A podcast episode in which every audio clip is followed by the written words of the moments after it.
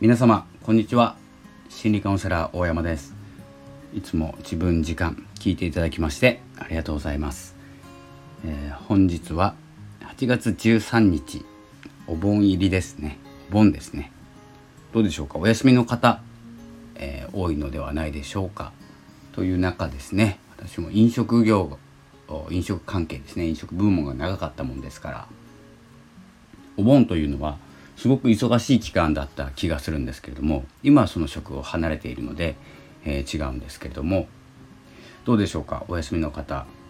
ですかね？この時間この時間ライブじゃなかった、えー、聞いていただけてる時間は自由なんですけれども、えー、どうでしょうか？お昼。忙しいんじゃないでしょうかね？お墓参りとか行くんでしょうか？まあ人と接しないようにですね、まあ、ご先祖様をこうですねお迎えするっていうんですかね。ちょっとあんまり言葉が見つからないんですけれども、えー、ご先祖様のことをですね思って過ごす日なのかなと個人的には思います。さてですねまあそんなこんなでですね今日のお話はですね、まあ、自分らしさとか、えー、こう自分時間ということでお話をさせていただいてるんですけれども最近はですね毎日撮ってるんですけどまあ、その分ポッドキャストの方を1週間に1回にして、えー、調整してます、えー、今日はですねもうドドストライクのところ行こうかなと思ってます、えーと、あなたらしさ自分らしさ、えー、これの追求探求をしていこうと思います。で自分らしさっていうのが、えどこに設定されているかで、え結構自分らしく生きているつもりなんですけども誰からしく生きてる場合が多いです。誰かというのが大きなくくりで言うと、えー、どういうのがあるかな。男らしさとか女らしさとかお父さんらしさお母さんらしさとか。何て言うんですかね、まあ、何かを見て、えー、目指すとか、えー、そこに焦点を当ててしまって自分らしさごとずらしてしまう。先ほどですねえメンバーの363という方のライブに遊びに行ってちょっとですねそのピボッティングっていうんですかねピボットスタイルのお話をちょっと聞いたので私も使わせていただくとピボットってバスケットの、えーと、軸足だけ置いて片方のもう一つの足を移動させていくっていうピボットっていうのがあるんですけど自分らしさっていうのが軸足になっている。そして男らしさとか女らしさとか例えば上司っぽくとかいいんですかね。いい人そうにするとかいろんな、えーと、場面に合わせてやることがあると思います。僕は男ですので、まあ、家にいると男らしさとか、えーと、奥さんがいるとですね旦那さんらしさとかでまあいい旦那さんっぽくするとか子供がいたらお父さんらしさとか。そういうらしさでらしさごと自分がずれてっちゃう場合があるんです。するとどうなるかというと何がしたかったんだになるんですよ。これよく言うんですけど結構進んでからあれ？どこに進んでたんだっけっていうことになることが多いのがこの軸足ごとずらしちゃうっていう感じですね。ちょっとまあ自分っていうのは自分っていうか人間っていうのはですね、うんと、人の言葉で作られているんです。結構。子供の頃に、えーと、真面目だねとか、えーと、うるさい子だねとかいろいろ言われてきてお父さんお母さんとかおじいちゃんおばあちゃんに言われてまあ兄弟もいたら言われて先生に言われて同級生に言われて先輩に言われてとかですね。社会に出たらとか。いろんなイメージで、えー、人はですね言葉をかけてきます。それによって私たちはできているようなもんなんですね。なので自分発信で実は決めていないっていうことが多いんです。自分らしさ真面目だねって言われたらいつも真面目だねって言われ続けたら真面目になっていくんですよ。で、えー、天才だねって言われたら天才になっていくんですけどでそんな中一番しっくりくるものを自分らしさにして生きていくことになるんですけれども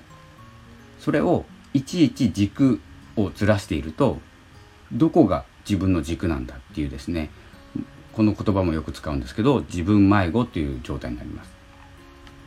なので環境が変わったり状況が変わったりしてその軸足を押さえたまま動かさないままもう一つの足で環境とか状況に合わせて例えば真面目じゃない僕も真面目じゃないんですけれどもカウンセリングする時は真面目ですし、え会議する時とか、えミーティングする時とかいろんな場面で真面目な自分もあります。で自分では真面目じゃないと思ってるんですけれども見せてる面っていうのが真面目な面なのであの真面目な人だねとか細かい人だねとか、まあ、細かいだけなんですけどね真面目じゃなくて細かくて暗いだけなんですけどまあ、真面目に見えるような、えイメージで話しかけられたりするとあ自分って真面目なのかなっていうふうに軸足ごとずれちゃうんですよ。そうなると結構あの戻るの大変なんですよね。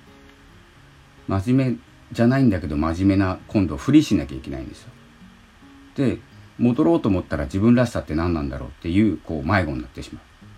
っていうことになってしまうので相手が見た自分というかけた言葉で自分ができているのは